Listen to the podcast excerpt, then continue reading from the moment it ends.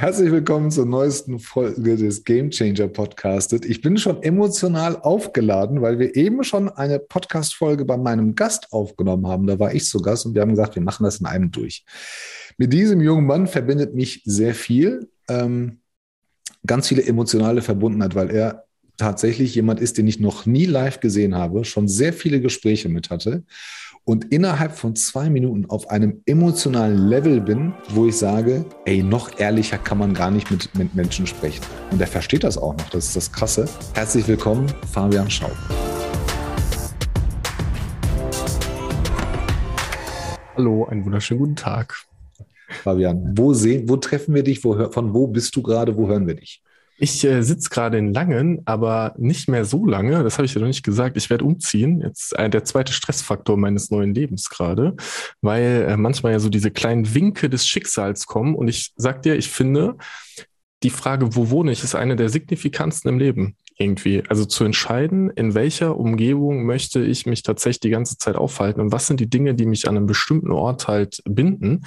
Und ich bin jetzt schon sehr, sehr lange im Rhein-Main-Gebiet und wohne ja in einem vollkommen überdimensionierten Haus, das ich mit meiner damaligen Partnerin bezogen habe. Jetzt haben wir uns halt getrennt. Ich habe gedacht, ich bleibe noch mal hier, aber ich muss so Sachen machen wie Rasenmähen und dabei ähm, gehe ich gar nicht so oft raus in den Garten, weil ich eine Dachterrasse habe, was schon wieder viel zu dekadent einfach ist. Und jetzt haben die mir die Miete um neuneinhalb Prozent erhöht und jetzt ist, das war so das oh. Zeichen für, okay Leute, ich äh, muss jetzt weiterziehen und ich werde aber wenn es gut läuft, einfach hier im Bereich bleiben, weil, ähm, und das ist so verrückt, ich meine CrossFit-Box so hart liebe. Da sind so schöne, coole Menschen und ich mag den Vibe so gerne, dass das einer der Gründe ist, hier zu bleiben, weil, wie du schon gesagt hast, äh, Menschen gibt's überall. Äh, und ich könnte natürlich auch äh, irgendwie in Pott kommen, dann könnten wir öfter abhängen. Ich könnte nach Hamburg gehen, nach München gehen, nach Berlin gehen, aber diese Frage von wo fühle ich mich wirklich wohl, ist gar nicht so einfach zu beantworten. Nee, aber heutzutage gibt es ja auch Vocation und gibt es ja auch Digital ja. Nomads und so weiter. Äh, Sue Reiter schreibt ja jeden Tag darüber. Ich habe dich irgendwann mal, wir hatten es ja gerade schon mal, wir haben uns ja bei, bei Clubhouse kennengelernt. Ja. Zwei Jungs treffen sich bei einem Frauenthema, wo es um Frauen in der Führung geht. Und äh, wir haben da, glaube ich, sehr, sehr offene Meinung drüber. Wir denken nicht in Mann-Frau, wir denken da eher in Mensch. Also privat, ja, privat denken ja. wir in Mann, Frau, aber, aber sonst denken wir einfach in Mensch und so kamen wir ins Gespräch. Das Beachtliche bei dir ist, du bist, ich mach's mal bewusst salopp. Du bist halt einer, du bist ein Coach, ne? kümmerst dich halt ja. um, um, um ähm, Themen im digitalen Umfeld, im Tech-Umfeld. Ähm, das, aber du machst das echt anders. Du machst mhm. das sehr emotional. Wie warum bist du so ein emotionaler Mensch? Also emotional im Sinne auch nicht von, von, von ähm, mhm. kitschig, sondern bei dir, du bist, glaube ich, so einer von den Menschen, wenn der auf der Bühne ist, und das bist du ja regelmäßig, nach, nach zehn Sekunden denkt man sich, ach, guck bitte einfach mal in meine Seele rein. Ja, so. Ähm, ich habe ich hab relativ früh immer wieder gemerkt, ich habe halt Spaß am Leben ich mag Energie. So, mich zieht Energie halt auch an. Und eine Sache, die ultra wichtig ist, ist ja vorzugehen. Also wenn ich in ein Meeting reinkomme und ich bin irgendwie äh, dafür verantwortlich, das zu, ähm, jetzt suche ich so, was ein deutsches Wort für facilitaten oder hosten, zu führen, keine, zu moderieren, keine Ahnung. Dann kann ich mir natürlich hinsetzen, kann sagen so, hallo, hier bin ich, was machen wir? Oder ich komme halt rein, gebe jedem die Hand, habe gute Laune. Ich mag es mit Jokes anzufangen. Ich mag es, wenn es nicht so vollkommen, also ich mag es Running Gags mit Teams zu haben, die irgendwie halt blöd sind. Momentan in einem Team ist es halt immer äh, ein Tornado zu machen. So, ich trinke super selten Alkohol. Ich habe in meinem Leben zweimal ein Tornado gezündet. Und äh, aber ich bin in den Meetings immer und sage so, na, bei dir heute Tornado, was läuft? Ne? Und, die, und das sind lauter Entwickler, die reden es auch mittlerweile und wir haben einfach gute Laune miteinander. Und ich glaube, dass das, ähm, das war so ein Aufwachen irgendwie, weil ich bin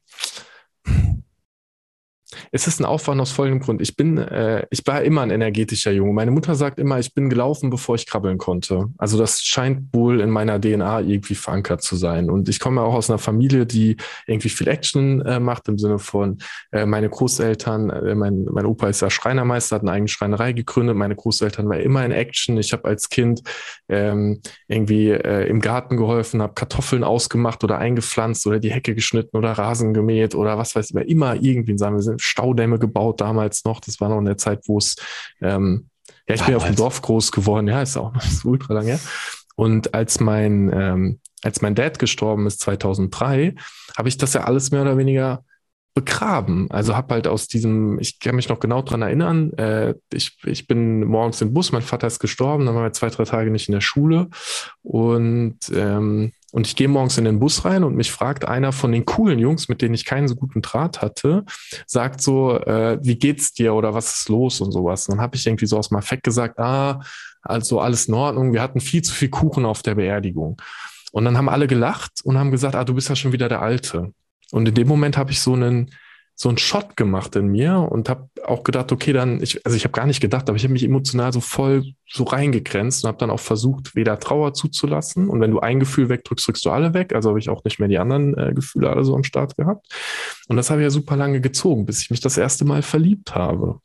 Und das Problem mit der Liebe ist, dass sie so stark sein kann, dass auf einmal so viele Gefühle kommen. Nur wenn ein Gefühl ganz groß wird, werden alle Gefühle ganz groß. Und es gab ein paar, die ich, ähm, die ich ignoriert habe. Wut zum Beispiel, bin sehr selten sehr wütend gewesen, auch heute noch, dass ich eher ein sehr friedfertiger Mensch bin. Ähm, und, äh, und dann halt irgendwann. Kannst du wütend sein? Ich kann wütend, ich kann fucking wütend sein. Ich habe das mal, ja, vor allem ich kann sehr bewusst sein, weil ich es in Übungen jetzt auch ein paar Mal gemacht habe. Ich kann mich erinnern, ich habe letztens, ähm, ich habe eine Übung gehabt und wir durften einfach einfach auf die Wut rauslassen und ich habe so eine Fick dich Tirade losgelassen. Also einfach, einfach nur die ganze Zeit so fick dich, fick dich. Ich habe gesehen, eins ist richtig gelandet bei der Person, die ich in den Augen geschaut habe. Also war so ein richtiges, die hatte so einen Angstmoment. Das war so richtig, boom, der hat gesessen. Ne? Ähm, geübt. Ich habe ich hab wirklich von zwei von 2018 bis wahrscheinlich bis jetzt immer noch gebraucht, um die volle Bandbreite meiner Emotionen mal rauszufinden, um zu gucken, wo sind die Limits, um, um ins Spielen reinzukommen. Und das würde ich heute, weil wenn du diese Emotionalität siehst, vor ähm, vor Jahren, wenn du zu mir gesagt hättest, geh mal auf die Bühne, ne, dann hätte ich das auch gemacht, aber totale innere Panik. Und heute ist das eher so ein, letztens hat mir einer gesagt, geh auf die Bühne und mach, mach eine Komödie, drei Minuten lang. Ich, hab, ich bin wirklich auf die Bühne gegangen, ich habe gesagt, ich versuche jetzt keinen einzigen sinnvollen Satz zu sagen. Und du hast wirklich den Leuten so ins Gesicht gucken, die haben so nach zwei Minuten gedacht, so, Wovon? Ich habe so Sachen gesagt wie, wenn die Giraffe dem Löwen den Bart krault, da fragt sich der Fisch doch, wann er gebraten wird, weil ohne eine Frikadelle in deinem Gürtel, was willst du da noch mit dem Eselmann? Weißt du, so habe ich drei Minuten lang. Und es war natürlich, und alle waren so, was ist los mit dem? Ne? Du merkst ja, jetzt, jetzt komme ich halt, ich rede mich jetzt ein bisschen in die energetische Rage rein und das Level kann ich halt halten. Und dann kann ich aus dem Level aber auch wieder halt in was Ernstes reingehen und kann halt sagen, ja, Mann, der, der Tod meines Vaters hat mich irgendwie massiv beeinflusst und emotional mhm. vollkommen klein gedrückt. Und ich habe irgendwann für mich entschieden, ich will dieses Emotionsthema lösen. Ich möchte Emotionen haben, ich möchte die Bandbreite haben, weil ich will vor allem Selbstliebe, Liebe zu anderen Menschen, Lebensfreude in, in der vollen Bandbreite haben können. Und ich akzeptiere, dass damit Wut, Trauer, Neid und diese ganzen anderen Gefühle alle mitkommen. Und wenn die da sind, dann gucke ich einfach hin, dann weiß ich, dass es da ist, dann akzeptiere ich es und dann ist die Welt halt in Ordnung. Ist der, ist der Moment von, als dein Vater gestorben ist, mhm. ist das dein, dein, dein, dein großes Trauma oder ist das heute die letzte Erinnerung, die dir Sicherheit gibt? Ich glaube, das ist ein, ich glaube, das ist mehr ein Trauma, dass die Sicherheit, Sicherheit habe ich beispielsweise, kriege ich hin an, in dem Moment, als ich verstanden habe, äh, wie mutig meine Mutter war, dass sie damals die Firma übernommen hat und äh, ohne Ahnung zu haben, gesagt hat, dass sie in diese Geschäftsführerrolle in unserer Schreinerei reingeht, die mein Vater bis dahin inne hatte. Sicherheit gibt mir, dass ich irgendwann ähm, verstanden habe, dass ich gut in bestimmten Dingen bin. Also so dieses, ne, weil ich in der Schule, ich war nie besonders gut in der Schule, habe auch viele Filme geschrieben und ich hab, war da halt auch nie so richtig, bin da nie richtig angekommen. Ich war bin im Studium, habe Informatik studiert, auch nie richtig angekommen. Ich hatte immer wieder dieses, Prüfungsangst, wieder eine 3 geschrieben hier, eine 4 geschrieben da. Äh, die Dinge, die mal gut gelaufen sind, waren irgendwelche Praxisarbeiten oder halt Vorträge oder ähm, sowas. Äh, Sobald es mich interessiert hat, ging es immer. Und ich habe irgendwann Dinge gefunden, die mich interessiert haben. Und das hat mir die Sicherheit gegeben von, boah, das Leben wird irgendwie geil werden. Das heißt, ich würde sagen, der Tod meines Vaters war schon eher ein, das war schon, das war ein Trauma, an dem ich auch echt äh, auf, auf viel arbeiten musste. Ja. Hört sich, hört sich für mich trotzdem an, äh, wie, wie so dein Safe Haven, ja. wo du immer wieder zurückgehst und sagst, ab dem Moment habe ich mir das, habe ich das zugelassen. Oh, ja. Ab dem Moment wollte ja. ich das machen. Ab dem Moment, das ist wie so, wenn, wenn Superman versteht, dass er Superman geworden ist. Ne, wenn er, okay, so das wahre Potenzial seiner Kraft und seiner Fähigkeiten hat, ähm, ist natürlich eine sehr rein private Sache und ich glaube, heute das erste Mal so tief. Ähm, aber, ähm, aber da, du, du sagst das schon mal sehr, weil ich das, das war natürlich der Moment, in dem ich entschieden habe, Verantwortung zu übernehmen und in diese Rolle reingetreten bin. Das schon. Also ich hatte dann das Gefühl von, ich bin jetzt der Mann hier irgendwie, obwohl ich das halt gar nicht war, weil mein Opa war irgendwie noch da. Da habe ich mich erst mit 18 das erste Mal durchgesetzt. An dem Moment erinnere ich mich total. Das war ein Moment, der mich auch krass. Meine Mutter sagt bis heute so, das ist eigentlich dein Problem. Aber ich weiß doch genau, als mein Opa, äh, weil mein Opa war immer dieser Typ von, ich mach das, lass mich das mal machen, geh mal, er hat mich nie die Dinge halt tun lassen. Und als wir einen Ikea-Schrank aufgebaut haben und da waren so zwei Schiebetüren, hat er was falsch gemacht, weil er die Bedienungsanleitung nicht gelesen hat, weil er ist der Schreinermeister. Und dann habe ich gesagt, Opa, das, ähm, das geht anders. Ne? Und wir haben uns so böse gezofft, es war meiner Mutter, meiner Oma so unangenehm. Die haben beide gesagt, Fabian, hör auf, was, lass den Opa in Ruhe. Ich war so, aber es ist falsch. Es ist einfach falsch. Und ab dem Tag ähm, hat er immer wieder gesagt, äh, mach mal hier, mach mal da, äh, übernehm doch mal. Das ist total spannend. Das war für mich ein ganz, ganz elementar, vielleicht ist das sogar dieser Punkt, Punkt gewesen, ja. Und äh, spannenderweise ich habe das eh, ich bin, äh, mein Opa ist 89 jetzt und wir waren letztens auf dem Geburtstag meiner Tante und auf der Rückfahrt ähm, meine Mutter war auch da und dann wollte mein Opa mit mir unbedingt fahren. Das war schon so ein bisschen verwirrend für mich, dass er halt, dann ist aber direkt bei mir ins Auto eingestiegen, weil normalerweise fährt er halt mit meiner Mutter einfach. Und dann sind wir gefahren und ich habe gesagt, ach komm, scheiß drauf, und habe angehalten, habe gesagt, Opa, haben wir noch nie miteinander gemacht und habe mal eine Launch Control gemacht. Und ich habe einen Fünfer und das ist jetzt nicht so das krasseste Ding, aber der geht auch in fünf Sekunden von 0 auf 100. Und ich habe meinen Opa in meinem gesamten Leben noch nie so kindlich fröhlich lachen gesehen. Also, noch nie einfach. Es war so ein schöner Moment und äh, ich dachte, warum habe ich das nicht schon viel früher mal gemacht? Weil wenn ich ihn frage, hast du mal Bock mitzufahren, sagt er, ach, Autos interessiert mich nicht, brauche ich nicht, ist alles egal wieder. Aber ich glaube, dieser Moment, das war mein Initiationspunkt zum Mannsein und zum Verantwortung übernehmen und zu dem jetzt bin ich wirklich anerkannt. Ich glaube, ich glaube, wir Menschen machen das aus, also dieses, wir müssten ja mal was machen, hält uns davon ab, weil dann kommen wir in diesen Planungsmodus. Ne? Also mhm. Also wel, welche Voraussetzungen müssen gegeben sein und so weiter. Also dieses einfach machen finde ich finde ich besser. Also sehr sehr stark. Ich habe diese, ich habe keine Opas mehr ähm, und habe ganz also ganz ganz dunkle Erinnerungen. Die sind beide sehr früh schon gestorben. Ähm, aber das sind also Momente, bei denen da achte ich bei meinen Kindern heute drauf. Und äh, mein Papa war schon ein cooler Vater, aber der ist halt ein viel besserer Opa, als er Vater war. Und ähm, ich muss ihn nicht daran erinnern. Mein, als, ich, als ich noch klein war, musste ich ihn daran erinnern, so, mach doch mal was mit uns oder sowas. Ja. Ne? Und dann immer Papa so, nee, Arbeit und dies. Und bei seinen Enkeln und Enkelinnen, dann, dann, dann, dann merkst du schon, das sagt er auch. Ne? Also das Leben bringt dich dazu, dass du irgendwie die Dinge begreifst ähm, und auch die Menschen begreifst. Und heute sagt er, ey, ich möchte das, das mit den Kindern machen. Gut, da haben wir dann auch kein Mitspracherecht mehr, wenn er es bestimmt. Aber ähm, lieber, lieber ja. macht er so, als, als hinterher ähm, dass das zu bereuen ist, nicht gemacht zu haben. Ja, diesen inneren Frieden zu finden und die Dinge, die dir wirklich Freude machen und zu sagen, ich habe jetzt den ganzen Tag mit irgendwie coolen Leuten im, im Schwimmbad abgehongen und es war es wert. Genau wie wir beide jetzt nach dieser Stunde sagen würden, diese, diesen Podcast auf dem, das war es wert, die Zeit miteinander zu verbringen, war es wert. Absolut. So wichtig und es sind manchmal so kleine Sachen. Hilft dir, du, du kommst ja, also der, der, das, das Unternehmen, was bei dir heute anruft, hat meistens eine Baustelle. Ja. Sehr oft eine Führungsbaustelle. Ja. Manchmal auch verhärtete Fronten innerhalb von Teams, ja. ja. Ähm, Aufgabenstellungen sind gar nicht klar, Erwartungshaltung. Es ist ja, es wird ja sehr schnell persönlich in so einem Umfeld. Ja. Es ist ja nicht so, dass man sagt, des, der, der, der technische Leiter ähm, versteht sich nicht mit der kaufmännischen ja. Seite, sondern heißt Klaus und Thomas oder Lisa und Sophie ja. oder was auch immer. Es ist ja sehr schnell der Mensch. Ja. Welche Superkraft oder welche Gabe mhm. hast du, dass du diese Leute erstens versöhnst, zweitens alle auf den gemeinsamen Nenner bringst und dann drittens nochmal auf diese dazu bringst, dass sie gemeinsam am Problem arbeiten oder Ja. gegen das Problem statt gegeneinander? Oh ja, das ist eine sehr gute Frage und ich habe sogar eine Idee für eine Antwort. Ich werde meistens, pass auf, das Verrückte ist, die Leute rufen mich an, weil sie denken, sie hätten ein Problem. In der Wahrheit haben die meistens schon eine Lösungsidee und haben ihr Problem gar nicht so richtig verstanden. Weil das Problem ganz oft in, äh, in fehlender Klarheit oder in Kommunikation liegt, aber das so unterm Radar einfach geht. Ähm, meine Superkraft äh, ist, ähm, und jetzt, okay, jetzt wird es ein bisschen weird, aber ich erzähle es ja trotzdem. Ich habe irgendwann herausgefunden, meine Superkraft ist, soziale Strukturen und Dynamiken lesen zu können. Ich verstehe in größeren Gruppen von Menschen wahnsinnig schnell, wie die zusammenhängen, ähm, wer wie mit wem welche Verbindungen hat und wie die Menschen einfach ticken. Lustiger, wenn ich das nicht gewusst hätte, hätte ich es nicht geglaubt, aber lustigerweise hat mein, ähm, äh, wie heißt es, mein, äh, also eine Astrologie, ich habe mal so ein Astrologie-Reading gemacht, weil ich super neugierig war. Und das hat gesagt, das wäre meine Superkraft. Ich dachte so krass, wenn ich es nicht gewusst hätte, hätte ich es jetzt rausgefunden. Das war so richtig, also, ne? interessant. Ähm, ich gehe typischerweise des rein. Jahres Astro der Bild. Nein, nein, ist so ein, ähm, so ein Aszendent-Leseding habe ich gemacht.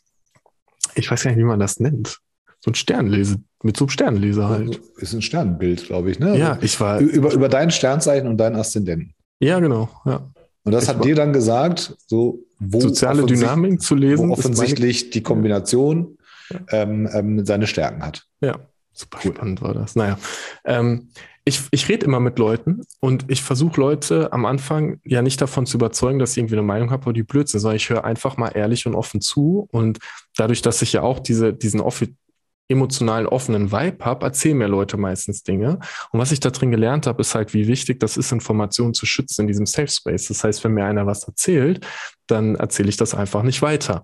Aber ich kann die Information natürlich trotzdem nutzen, um auf der anderen Seite andere Fragen zu stellen und um die Fragen auch immer, das mag ich so gerne, wenn ich neu irgendwo bin, ich sage, ich habe keine Ahnung, ich bin ja dumm so gerade, ne? Ich bin ja erst seit drei Tagen da, ich habe das so verstanden, erklär es mir bitte. Und dann frage ich, kannst du mir bitte helfen, das zu verstehen, was passiert denn gerade? Und äh, ganz oft so, und ich mag das, weil Affen so agieren, wenn ähm, bei Affen ist, sind die Führungs- und Dominanzhierarchien ja super klar. Das heißt, wenn ein Affenrudel von 100 Leuten ähm, irgendwie einen Anführer hat und der auf Platz zwei will Anführer werden, dann ist vollkommen klar, wie wir das regeln. Das ist bei uns Menschen signifikant schwerer, weil wir in so unterschiedlichen Hierarchien sind. Und lässt auch Peterson ein bisschen grüßen. Und bei den Affen ist es so, bevor ein Affe in einen Machtkampf geht, geht er in, ähm, in die Allianzenbildung rein. Das bedeutet, er äh, fängt an, andere Affen zu lausen oder den Essen zu geben oder so. Und erst wenn er eine gewisse Affenschaft hinter sich hat, geht er in diesen wirklichen Kampf rein, weil sonst würde er halt direkt verlieren. Das heißt, die Frage, die sich mir als zweites stellt, wenn ich zwei Streithähne habe, wie ist denn die Dynamik um die rum? Welche Leute haben denn welche Meinung dazu? Wer sieht denn wie was? Wie sind denn die Allianzen miteinander? Und dann frage ich normalerweise, und es geht ja relativ schnell, da hast du in zehn Stunden, hast du mit zehn Leuten richtig gute Gespräche geführt und weißt meistens schon, wo halt die wirklich Differenzen sind. Und der Geheimtrick für, um so, konf also was heißt wahrscheinlich nur einer der Wege, aber ein Trick, den ich gerne mag, ist halt diese gemeinsame Basis zu schaffen. Und das ist am Anfang von Gesprächen immer super ähm, herausfordernd. Aber wenn ich es halt schaffe, dass Person A die Gemeinsamkeit mit Person B so benennt, dass Person B zustimmt, dann kannst du so ein Gespräch mit den ganzen Dingen anfangen, wo die sich halt schon treffen, wo die sich leihen. Und wenn, und meistens ist ja so, dass 80 Prozent der Dinge halt schon miteinander übereinstimmen. Und dann kannst du in den Konflikt reingehen, aber es ist das Gespräch halt ein anderes. Und, ähm, und häufig wenn ich jetzt diese eins zu eins Gespräche führe und solche Konflikte auflöse, dann kann, kann ich schon die, den Frame so setzen, dass wenn so ein Gespräch passiert, eigentlich gar kein Konflikt mehr da ist, weil alle die Klarheit haben, weil es so oft Misskommunikation ist, fehlende Ziele. Es ist auch die Frage natürlich, auf welchen Ebenen die arbeiten, wo du um zusammenkommst. Und natürlich das absolut Wichtigste, wenn das halt brutal verhärtete, krasse Konflikte sind und ich das Gefühl habe, ich kann das nicht lösen, dann sage ich einfach, Leute, ich bräuchte bitte Hilfe, wir brauchen vielleicht einen richtig guten Mediator oder es ist manchmal auch am Zeitpunkt, dass halt einer ähm, dann das Umfeld verlässt, weil er da halt nicht mehr happy ist. Also man muss ja auch nicht immer davon, also ich gehe auch nicht davon aus, dass ich alles lösen kann. Das wäre, glaube ich, ein bisschen vermessen. Ähm, aber halt, und jetzt, okay, jetzt habe ich super viel geredet, in der Kurzform, verstehen, was Guck wirklich, ja, verstehen, was wirklich das Problem bei jemandem ist, also aus seiner Perspektive das Problem ist und eine persönliche Verbindung herstellen und wirklich mal zuhören. Das Problem dann auch aus verschiedenen anderen Perspektiven verstehen und dann die zusammenbringen und das Gespräch anfangen zu führen, und zwar auf Basis der Gemeinsamkeiten. Und ich hatte sowas ganz konkret mit einem Team, ähm, einem Softwareentwicklungsteam und so einem Enterprise-Architekten. Der Enterprise-Architekte war der Meinung, man muss den technischen Weg A gehen, das Team wollte äh, Weg B gehen. Und die haben gar nicht miteinander geredet. Da war einfach, sobald die in einem Raum waren, haben die sich angegiftet, nur weil die in einem Raum waren. Ne? Und äh, ich habe das Ding innerhalb von, und das war auch so ein Ding, ich habe diesen Konflikt in einem Tag gelöst weil ich habe hab mit allen, mit beiden Parteien, äh, beiden Parteien geredet, habe die in einen Punkt gebracht, habe diese Gemeinsamkeit rausgehauen und habe alle vorher gebrieft, was das Ergebnis ist. Ich habe zu diesem Architekten auch gesagt, pass mal auf, Digga. Das heißt, ich habe nicht gesagt, pass mal auf, Digga. Ich habe gesagt, in der Situation, oder habe ich das doch gesagt vielleicht? Wer weiß das schon? ich habe gesagt, wenn in dem Moment wenn du willst, dass das Team funktioniert und das große Ziel erreichen willst, musst du hier zurückstecken und den einfach ihren Freiraum geben. Auch wenn es vielleicht die, die, der für dich ineffiziente Weg ist, aber du musst ihnen den Freiraum geben, weil jetzt geht es gerade nur um Menschenpolitik. Und manchmal reicht es schon zu sagen, die haben Angst vor dir, wir reden gerade nicht mehr über die Sache, wir reden nur noch über Emotionen und wenn du das und das tust, dann wird die Situation verbessern. Ich verspreche es dir. Und der hat äh, in dem Moment mir vertraut, hat es so gemacht. Das Team war vollkommen verwirrt. In diesem Meeting haben wir drei Leute geschrieben so, hey, hast du mit dem geredet vorher? Und ich war so, ja, natürlich habe ich mit dem geredet vorher. Ja, und ich, also das ist ja mein Job. Und dann waren alle happy und hat das Ding einfach gelöst. Ja, das, ist, das, das, ist, das, ist, das ist echt Wahnsinn, wie, wie man als Externer da, ich, ich kann absolut nachvollziehen, was du da erzählst. Haben wir sehr oft äh, auch bei, bei unseren Kunden, also dieses Basic, ne, erstmal richtig zuhören ja. und so lange fragen, bis du das erstmal verstehst. Wer, warum, wieso, weshalb, wer ist in den Konflikt oder in die Situation mit eingebunden und so weiter. Und dass das löst man. Aber das Wichtige ist natürlich, dass die Leute auch eine Sicherheit haben, wenn du sagst, vertrau mir, wenn du das und das so machst, dann wird der und der Output dabei rauskommen. Das ist schon, das ist schon Gold wert. Ne? Und das ist halt aber auch eine Gabe ähm, die, die, die man haben muss. Das können natürlich viele Unternehmen auch von sich aus haben, aber da, da ist es halt, ähm, sage ich ganz uneigennützig, das ist halt einfach mit externen Leuten einfacher. Und ja. allein dafür, dafür lohnt sich das schon in der, in der Zusammenarbeit, ähm, wo man sagt, ähm, holen wir uns dann mal lieber jemanden, der, der nicht belastet ist emotional. Ich habe keinen politischen Stake, ich will da keine Karriere machen. Genau das. Ne, wobei das, das mit den halt Affen, das Beispiel mit den Affen finde ich ganz gut. Ja. Ähm, weil Politiker machen das ja auch immer von einem Wahlkampf ja. so. Ne? Also ja. inner, innerparteilicher Führungsspitze oder ja. sowas, dann gehen sie erstmal hin, wollen sich mit den Flügeln befreunden und sowas. Und, und ähm, im normalen Business-Alltag nicht, aber ich sag mal auf C-Level, ähm, da, da macht man das Wenn schon. du in Entscheidungsmeetings reingehst und die Entscheidung ist nicht vorher eigentlich schon relativ klar, dann das ist ja auch, ist ja auch auf der anderen Seite wieder so ein Ding, wenn ich halt jetzt zehn gute Führungskräfte zusammennehme, die wirklich wichtige Entscheidungen zu treffen haben, dann will ich die doch nicht auf Level 0 anfangen lassen, sondern dann muss ich doch, denen ihr Job ist doch dann einfach nur noch zu sagen, ich vertraue dir, weil du bist einer von denen, die ich ausgesucht habe, mit mir zusammen zu arbeiten. Ich vertraue dir, dass du dir genug Gedanken gemacht hast und ich bin okay, die Richtung zu gehen. Und was ich halt erlebe, ist halt so oft dieses, ja, das muss halt XY mal entscheiden und mir vorgeben und eigentlich wieder diese Forderung nach der klassischen äh, von oben geht alles runter Führung, weil halt was weiß ich, alles schiefgegangen ist auf dem Weg dahin. Aber gute Führungskräfte haben Leute, die in Entscheidungen so vorbereiten, dass sie gar nicht mehr wirklich entscheiden müssen, sondern einfach nur sagen, I trust you, go for it.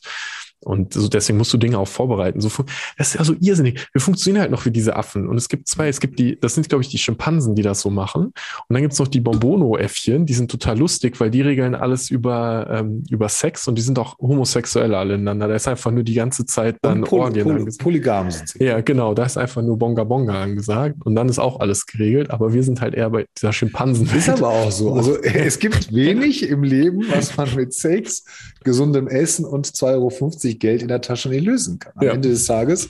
Ja, und, und Konflikte, gut, jetzt innerhalb der Partnerschaft oder sowas, Konflikte enden am besten, wenn sie mit Versöhnungsex ja. haben. Das, das ist nun mal so.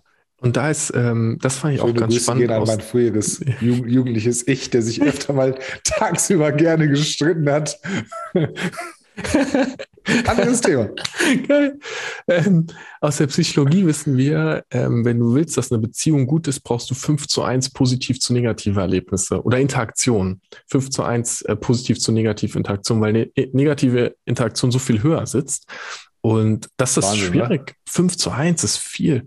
Wie ja. viel Zeit verwenden wir im Business darauf, diese 5 zu 1 mit unseren Kollegen zu schaffen? Wie viele Interaktionen hast du mit deinem Kollegen, wo du rausgehst und denkst, war cool, wir haben Spaß gehabt, wir haben was Sinnvolles gemacht, wir sind irgendwie und dann passiert eine Kleinigkeit. Gewesen. Ja, und dann kannst du wieder fünf machen. Ne? Das ist Das ist genauso, wenn, wenn du heute, wenn du, wenn du, wenn du heute auf der Straße 500 Euro findest, ne, dann freust du dich ganz kurz darüber. Aber ja. verlier mal 50 Euro.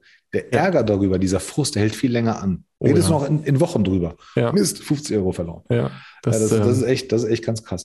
Sag mal, wenn du, wenn du mit Führungspositionen oder mit Führungskräften ja. sprichst, ich habe ja letzt, ich habe letztens irgendwann mal geschrieben, so die allermeisten Führungskräfte haben gar keine Ahnung von Führung. Ähm, war natürlich ein bisschen Provokation dabei, mhm. aber, aber der Tenor ist, ist, ist, ist so, wie er ist. Ja. Würdest du sagen, dass viele sich gar nicht mit den Menschen beschäftigen, die sie führen? Ja, das würde ich unterschreiben, weil ich glaube, eine der Kernaufgaben einer Führungskraft ist, diese psychologische Sicherheit herzustellen, weil wir wissen, dass wenn jemand sich psychologisch sicher fühlt, und da ist ja die Frage, was bedeutet das für die Person? Dafür muss die Person kennenlernen, muss verstehen, welche Muster bei der Person laufen. In dem Moment kann die Performance sein. Wenn du dich sicher fühlst, performst du einfach besser, als wenn du dich nicht sicher fühlst. Erlebe ich bei einem Kunden momentan ganz krass, wo das halt weggegangen ist. Ähm, wo, äh, wo jetzt alle nur noch auf diesem, okay, ich kümmere mich um mich selbst Modus unterwegs sind, ist ganz, ganz dramatisch einfach für die Kultur. Ähm, und ich glaube, dass Führungskräfte auch zu viel Zeit damit verbringen, irgendwelche, irgendwelche, irgendwelche Sachen zu machen, in irgendwelchen Meetings abzuhängen, sich die ganze Zeit beschäftigt zu sein, anstatt sich wirklich die Frage zu stellen. Und es ist doch, ist am Ende auch so trivial. Das Unternehmen gibt es, weil es irgendwo zu dient. Es hat irgendeinen gesellschaftlichen Mehrwert und dieser gesellschaftliche Mehrwert sollte eine emotionale Aufladung haben, wo du sagst, deswegen machen wir das. Wo, wo, warum auch immer. Und es gibt eine Vision, die sagt, wir stellen uns die Welt so vor, keine Ahnung, Apple, wir stellen uns vor, dass Menschen die individuell unterwegs sind, die die richtigen Tools haben, um zu arbeiten. Und deswegen arbeiten wir für das Individuum mit geiler Technologie. Und deswegen machen wir jetzt, keine Ahnung, revolutionieren wir jetzt Musik oder whatever. Du hast irgend so ein Wozu und nicht dieses ganze Purpose-Warum-Ding, sondern dieses Wozu. Wo wollen wir hin? Damit er sagen kann, finde ich geil, habe ich Bock dabei zu sein. Dann überlegst du dir, was ist ein cooles Ziel, was ich in fünf oder in zehn Jahren erreichen kann, was irgendwie groß ist, was irgendwie Bock macht, was irgendwie nicht heißt, wir machen Umsatz, sondern was irgendwie halt cool ist. Und wir haben zum Beispiel bei uns im Unternehmen, wir, haben, wir sind ja auch super klein, wir haben gesagt, wir wollen 2030 äh, mit, äh, mit 250 Entscheidern aus der Softwareentwicklung, mit Unternehmen, die mindestens 50 Millionen Umsatz machen, also schon mit größeren Buden, ein Fest der Zukunftsfähigkeit in einem Schloss feiern. Ich keine, keine, keine Ahnung, wie wir das schaffen. Ich kenne keine 250 Entscheider in der Größe oder so, aber ich glaube, die Party wird richtig geil. Und da können wir irgendwas 2030. Bewegen. 2030. Vielleicht machen wir es früher, aber das wäre schon, das wäre cool. So. Aber ist, ist doch mal Ziel, du musst ja auch wissen, wohin ja. du läufst. Ja? ja? Also immer nur Umsatz hört ja nie auf. Nein. Geld ist, Geld ist unendlich. Überhaupt nicht. Äh, also das, das ist, ja, ist ja auch okay, nur das sollte halt kein Ziel sein. Aber so, sowas zum Beispiel ist ganz cool, ja. zu sagen, okay, da ist drin, wie viele Kunden brauchen wir, mit denen wir aktiv eine Beziehung haben. Welche Kunden wollen wir haben, ja, was sollen die machen, wie groß sollen die sein, wie klein sollen die sein und ähm, am Ende des Tages muss es ja auch was zum Feiern geben, ja, das oh, ja. Bestehen, ja, das Bestehen und der Firma oder, oder Umsetzen von Projekten, alles cool. Ja, und auf dem Event wird, da wird cooler Kram passieren, irgendwas. Und dann, wenn du so ein größeres Ziel hast, dann überlegst du, okay, was ist jetzt der nächste, was sind die kleinen Sachen, was mache ich in drei Jahren? Und wenn du diese Ziele so halbwegs krass überlegst dir, wie kann ich das erreichen? Weil du halt verschiedene Wege führen nach Rom und dann überlegst du dir eine Strategie, die dich nach Rom bringt und dann sagst du deinen Leuten, da wollen wir hin let's do it. Und dann überlegst du dir, wie messe ich das? Und es ist so verrückt, weil wenn ich, keine Ahnung, ähm, wenn ich jetzt nach Berlin mit dem Auto fahren würde, dann würde ich mir ein Navigationssystem anmachen. Ich würde auch wissen, wozu ich nach Berlin fahre, typischerweise. Und dann würde ich mit dem Navigationssystem halt äh, lostickern. Ich hätte die Tanknadel, ich habe irgendwie die Geschwindigkeitsanzeige und ich messe das die ganze Zeit. So, wir machen aber so oft, dass wir irgendwelche, wir haben irgendwelche, wir haben entweder gar keine Metriken oder wir haben Metriken und wenn wir Metriken haben, messen wir die nicht richtig. Und das ist halt so ein, du musst es auch messen und dann kannst du gucken, ob du halt auf deinem Kurs bist und kannst Entscheidungen treffen. Und auf einmal, oh Wunder, bist du super flexibel und agil, weil du halt die richtigen Entscheidungen treffen kannst. Ich, und, ich, finde, ich finde, Menschen reden viel zu wenig über diese, über diese Ziele. Ne? Wo, wohin ja. laufen wir? Wohin fahren wir? Und dann stellst du irgendwann fest, du bist komplett, also du bist, ja nie, du bist ja nicht vom Kurs weg, weil den ja. hattest du ja nicht. Du bist einfach nur in einem Zustand oder in einem Umfeld, wo du nicht sein wolltest. Ja. Und deine Mitarbeiter verunsichert das ja auch noch. Ja. Und wenn ich dann die Kerbe zu, zu, zu uns rüberschlage, wenn du nicht weißt, wohin du läufst und dein Team weiß es auch nicht, wie schaffst du es, verdammt normal, externe Menschen, die Bewerber, Bewerbende sind, mhm. für dich zu begeistern? Was erzählst du denen denn? Ja. Warum sollen die mit dir kann auch lustig sein, ja, ein Roadtrip einfach mal so ins Blaue. Das ist mal lustig und mal schön, aber das ist ein ganz anderer Antrieb. Ne? Leute arbeiten wegen Kohle, wegen Miete, ja. wegen Selbstverwirklichung, egal was, oder auch nur ganz kurz bei dir, weil sie wollen woanders hin. Und du, das ist halt total wichtig, dass du deine Tools, also dieses, dieses Get Your Shit Together, ja, du musst halt wissen, was du machst. Und so Mindest, ja. Mindestzusammensetzung an Tools und einer, einer Reiseplanung solltest du haben. Ja. Ist das so, dass wenn man wenn man mit euch arbeitet oder, oder anders, wenn man, wenn man, wenn, wenn ihr ganz neu reinkommt und ich weiß, du kannst das, du kommst ja sehr neutral. Du, ja. du kannst, du kämpfst ja auch, du, du hast dich ja im Griff und du kannst ja anti-biased sein. Ähm, weißt du viel früher schon Bescheid, bevor die Leute das sagen, dass sie eigentlich gar keinen Kurs mehr haben? Ja. Ja. Echt? ja. ja, weil ich das, ich habe das mit einem Kunden gehabt, da bin ich angefangen, ich habe gesagt, was ist das, was machen wir eigentlich? Und dann habe ich nach zwei Tagen eine Storyline aufgeschrieben, mit allem, nachdem ich mit zehn Leuten geredet habe, was ich glaube, was dieses Unternehmen macht. Vier Monate später, diese, das ist immer noch kein einheitliches Bild auf diese Linie drauf, weil die Geschäftsführung dieses Bild halt einfach nicht zeichnen möchte.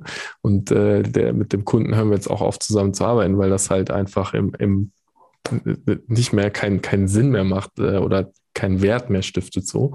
Ähm, ja, ich merke das wahnsinnig schnell, weil es sind so simple Sachen. Es ist, du, du fragst halt zehn Leute, was tut ihr? Dann kriegst du 20 Antworten und dann merkst du schon, hier stimmt irgendwas nicht. Und dann fahre ich nach und dann fange ich immer an, meine eigene Geschichte zu formulieren. Und ich mag es immer, die Geschichte halt in Bilder auch reinzubringen. Gerade in der Softwareentwicklung ist es ja manchmal auch echt trivial, weil du halt irgendwie alles auf, ähm, äh, auf, auf Autos äh, und ich mag Autos transferieren kannst. Und super oft ist das so, die fahren halt ähm, die fahren irgendwelche Rennen mit, ähm, mit, mit, mit Benzinern oder mit Verbrennungsmotoren, bauen aber parallel das neue Elektroauto. Die Mannschaft, die das Elektroauto baut, hat voll Bock und es so läuft, alles neu, alles hip machen wir. Die alte Mannschaft, die denkt sich, fuck, mein Job ist irgendwie weg bald. Und ähm, dann sagst du, na, was fahrt ihr eigentlich für ein Rennen? Dann wissen die vielleicht noch, dass sie mit 24-Stunden-Rennen mitfahren, haben sie aber gar nicht überlegt, dass es auf Kontinuität ankommt und nicht so direkt in den ersten zwei Runden äh, all out, damit du deine Reifen praktisch durchgefahren hast und dann auf einmal merkst, ich muss früher tanken, weil du zu viel Benzin verbraucht hast. Und eigentlich frage ich dich, in welcher Rennserie bist du überhaupt unterwegs? Und dann ist ja die Frage der Rennserie, was machen wir eigentlich? Und auf einmal merkst du, ach krass, obwohl ich vielleicht ein endliches Ziel habe, ich möchte das 24-Stunden-Rennen gewinnen, bin ich im unendlichen Spiel der Unterhaltungsindustrie. Und es kann jederzeit kommen, dass mein 24-Stunden-Rennen, was jetzt am Wochenende ja zum Beispiel im Nürburgring wieder war und ich weiß gar nicht, ich glaube, ähm, 250.000 Leute oder sowas angezogen hat, auf einmal von der Gaming-Industrie komplett weggewischt wird, weil die viel spannender geworden ist. Und dieser Satz, den habe ich letztens gehört, ähm, Netflix kann nochmal 100 Millionen in irgendeine Produktion reinschieben. Wenn sich jemand diese halbe Stunde hier diesen Podcast anhört, haben wir gerade für 2,50 Mark äh, Unterhaltung produziert, die mit Netflix in Konkurrenz steht. Und, ja, und, und deswegen, in welchem Spiel spielst du, ne? Was machst du überhaupt? Und das können so wenige beantworten. Und das ist halt auch eine schwierige Frage. Aber wenn du es gut auf den Punkt hast, dann ähm, läuft es halt auch. Ja, das ist, das, ist, das ist ein sehr gutes Beispiel mit dem Rennwagen. Äh, das ist so, die einzige Gemeinsamkeit ist, wir wollen Rennen machen. So, ja. okay, ne, aber danach, danach ist schon alles nicht mehr einheitlich ja. ähm, und so weiter. Wobei, eine, eine Provokation muss ich noch zum Ende äh, loswerden. Ja, Man sagt ja immer, ich meine, du bist in einem sehr krassen Feld unterwegs. Also Teams zusammenzubringen, Führungskräfte, ähm, ich sag mal, auf Kurs zu bringen, ist ja eine Sache. Aber in der Softwareentwicklung, da gelten ja ganz andere physikalische, chemische, menschliche Regeln. Die sind ja krass anders. Ja. Und man hat immer das Gefühl, dass die, dass diese Kohorte ja mit Agile und Scrum super cool funktioniert. Man muss ja. nur die, beiden Begriffe in den Raum werfen und alle wissen. Und alle Bescheid. sind happy, alle wissen. Ne? Ich weiß aus ja. meiner Seite, dass es gar nicht so ist. Es gibt unter Scrum Mastern gibt es Fights, gibt es Streitereien, was Scrum nicht ist. Ne? Und, und ähm, dann, dann, dann das, das, Grundverständnis von einem PO, dass man sagt, auch ein Product Owner macht das und ein Dev-Team arbeitet so, ja, und Agile ist dieses und jenes. Wie, wie anstrengend ist das für dich, dieses gemeinsame Verständnis, diesen gemeinsamen Startpunkt zu schaffen? Ja. Und du kommst ja, ja. und gleichzeitig aber die zweite ja. Frage ist, lässt du das hinter dir? Weil das, ich kann mir vorstellen, ja. du hast halt einfach krass viel mit Menschen zu tun auf einer emotionalen Ebene, ja. wo ich sage, ey, tut der Junge sich denn was Gutes? Weil das ist ein halber Psychologe ja. auch. Ja. ja. Der nimmt dann auch noch den ganzen seelischen Scheiß der Leute mit nach Hause. Ja. oh, das, das? das habe ich gelernt irgendwann. Äh, es ist deins. Ich kann, äh, ich kann mir deine Geschichte anhören, ich kann mich mit reinsetzen, ich kann mich emotional connecten, ich kann weinen, wenn du was erzählst. Aber ich kann auch einfach sagen, es ist deins und es ist nicht meins, dann ist es wieder okay, dann schüttelt es einfach ab. Also da kann ich mich sehr sehr ah, gut okay. mitkriegen, obwohl ich eine sehr hohe Empathie habe.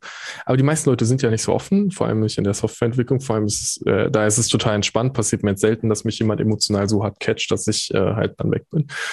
Ich finde es so lustig, weil ich erlebe diese Diskussion, hatte ich letzte, was ist die Rolle des Scrum Masters? Und es ist mehr, es ist so anstrengend, ne, weil die ganzen agilen Bubus, ich nenne die auch immer so gern die agilen Bubus, während die ganzen agilen Bubus sich überlegen, was die machen, rede ich mit dem C-Level und überlege, was ist eigentlich unser Problem? Was müssen wir tun, um dieses Problem zu lösen? Und dann let's do it. Und während die alle noch im Sandkasten sind, das ist jetzt ein bisschen provokativ gesagt, und sich mit den Schaufeln auf den Kopf hauen, sind wir schon losgelaufen. Und, ähm, und da liegt, ich finde, in der Handlung liegt halt so viel drin. Und ich hatte letztens, oder ich, ich mag es halt, manchmal sind es so Kaffeerunden, dann kann sagen, wir haben jetzt eine Kaffeerunde und wir reden halt miteinander und diskutieren irgendwie und manchmal redest du über konkrete Dinge einfach. Und wenn ich jetzt halt ähm, mir beispielsweise Retrospektiven angucke, die ja auch super äh, umstritten sind, auch in das Scrum Master, wer wie welche macht und was ist gut oder was ist nicht gut, dann ist so die Frage, schaffst du es, dass da ein Team ist, das wirklich in der Lage ist, auf einer menschlichen Ebene gemeinsam zu reflektieren, wie sie sich verbessern können. Und das ist doch das einzige, der einzige Zweck, der dahinter ist. Und der Prozess, das Wording, es ist mir alles so vollkommen egal. Ich bin schon in agile Teams reingekommen, die gesagt haben, wir brauchen hier keinen agilen. Habe ich gesagt, finde ich total in Ordnung, brauchen wir nicht. Lass uns ab jetzt Status-Meeting machen, jeden Tag 15 Minuten. Und dann machen wir einfach einen, ähm, machen wir eine Feedback-Session alle vier Wochen und äh, dann machen wir halt noch, äh, überlegen wir uns, wie wir den Projektplan strukturieren, alle zwei Wochen und dann geht's ab. Oh Wunder, das ist auch genau das, was man bei Scrum irgendwie macht. Wir haben es nur alles anders genannt gerade. Ist auch vollkommen egal. Hauptsache, wir ähm, gibt dem Backlog einen anderen Namen. Ja, ja das Hauptsache wir. Kannst du eigentlich selber programmieren? was. Ähm, ganz schlecht. das, ja, aber, ganz aber das, das, das, ist aber auch das Coole, ja. weil ja. Man, man denkt ja immer, äh, Softwareentwicklung, Programmierer, Dev-Teams und so weiter, die sind so weit weg von den eigenen Fähigkeiten. Also einen Buchungssatz kriegt man vielleicht noch hin und alle haben so ein bisschen Halb, Halbwissen über Marketing und Sales. Ähm, aber das, das Coole ist, dass das auch in der Softwareentwicklung das habe ich persönlich gelernt bei den IT-Aufträgen, die wir hatten, der Faktor Mensch noch viel, viel, viel ja. wichtiger ist ja, weil die arbeiten einfach nicht da, wo sie keinen Bock drauf haben. Du musst ja. halt dieses, dieses, dieses emotionale Umfeld haben, eine ganz besondere und eine ganz andere Art haben der Kommunikation. Aber du musst erstmal diesen Menschen gewinnen, ansonsten kriegst ja. du von dem nicht eine Zeile Code. Ja, Punkt, so. Punkt aus. Und Leute folgen typischerweise Energie. Selbst die krassesten Nerds ja. folgen ähm, Energie und lassen sich da gerne reinfallen. Und dann ist halt die Frage, hast du halt Bock auf Menschen, ne? Und hast du halt Bock, und das ist bei Führung ja die Frage, hast du Bock auf Menschen? Hast du Bock, dass Menschen, äh, Menschen eine Inspiration zu geben, in eine Richtung zu laufen? Eine Inspiration im Sinne von von außen Atem einhauchen, finde ich ein ziemlich schönes, ähm, schön, ziemlich schönen Gedanken. Ich meine, mhm. klar, jemand muss auch von innen irgendwie schon Bock haben, was zu tun, aber wenn du jemandem eine Richtung gibst, wo er sagt, da will ich ein Teil von sein, weil da müssen wir auch mal ehrlich sein, die meisten Leute haben einfach keine Ahnung und sehen was und denken so, habe ich Bock drauf, will ich ein Teil von sein. Und auch bei mir, ich habe irgendwann Simon Sinek gesehen, habe gesagt, das, was der Dude macht, das finde ich cool. Ich will ein Teil dieser Bewegung sein. Und deswegen ist ganz viel von dem, was ich tue, von ihm inspiriert und geht in diese Richtung. Und das ist voll in Ordnung, weil die Welt ist riesig. Ja. Äh, der, der, der, macht ja auch gute Sachen und der erzählt ja auch gute Sachen. Und das ist, also irgendwann hat mal einer gesagt, das weiß ich ja alles von meiner Oma, was der da erzählt. Da habe ja. ich gesagt, ja, und warum hast du es nicht angewandt? Ja. ja hättest du ja machen können. Also ja. muss ja nicht auf Simon warten, dann, ja. dann, dann kann es auch Oma Hiltrud sein. Ja. Aber sehr cool. Mein Lieber. Ähm, das war eine schnelle halbe Stunde schon wieder. Das war schon schnell. Aber eine, eine Frage habe ich noch. Ähm, normalerweise kriegen hier alle die, dieselben Fragen. Heute mal nicht, aber eine, die ich sehr nicht jedem stelle, dein unpopular Opinion hätte ich gern gewusst. Welche Meinung, welche Meinung vertrittst du, von der wir sagen, oh, das hat er aber nicht gesagt? Ich glaube, unfassbar viele Frauen lügen sich hart in die Tasche, ähm, was die feministischen Bewegungen angehen äh, und haben sich nie wirklich damit auseinandergesetzt, was es für sie bedeutet, in der heutigen Zeit eine Frau zu sein. Und deswegen führen wir ganz viele Diskussionen über Metaebene, die für Konflikte sorgen und für einen Graben sorgen zwischen Mann und Frau. Der gegen unsere Biologie geht und der nicht, äh, nicht natürlich ist. Und ich fühle mich jetzt, ich fühle mich jetzt, wird mir jetzt schon warm, ich fühle mich jetzt schon angegriffen, weil, weil ich so eine, ich habe eine unfassbar hohe Wertschätzung für Frauen. Ich habe mit sehr, sehr vielen, sehr fähigen Frauen zusammengearbeitet.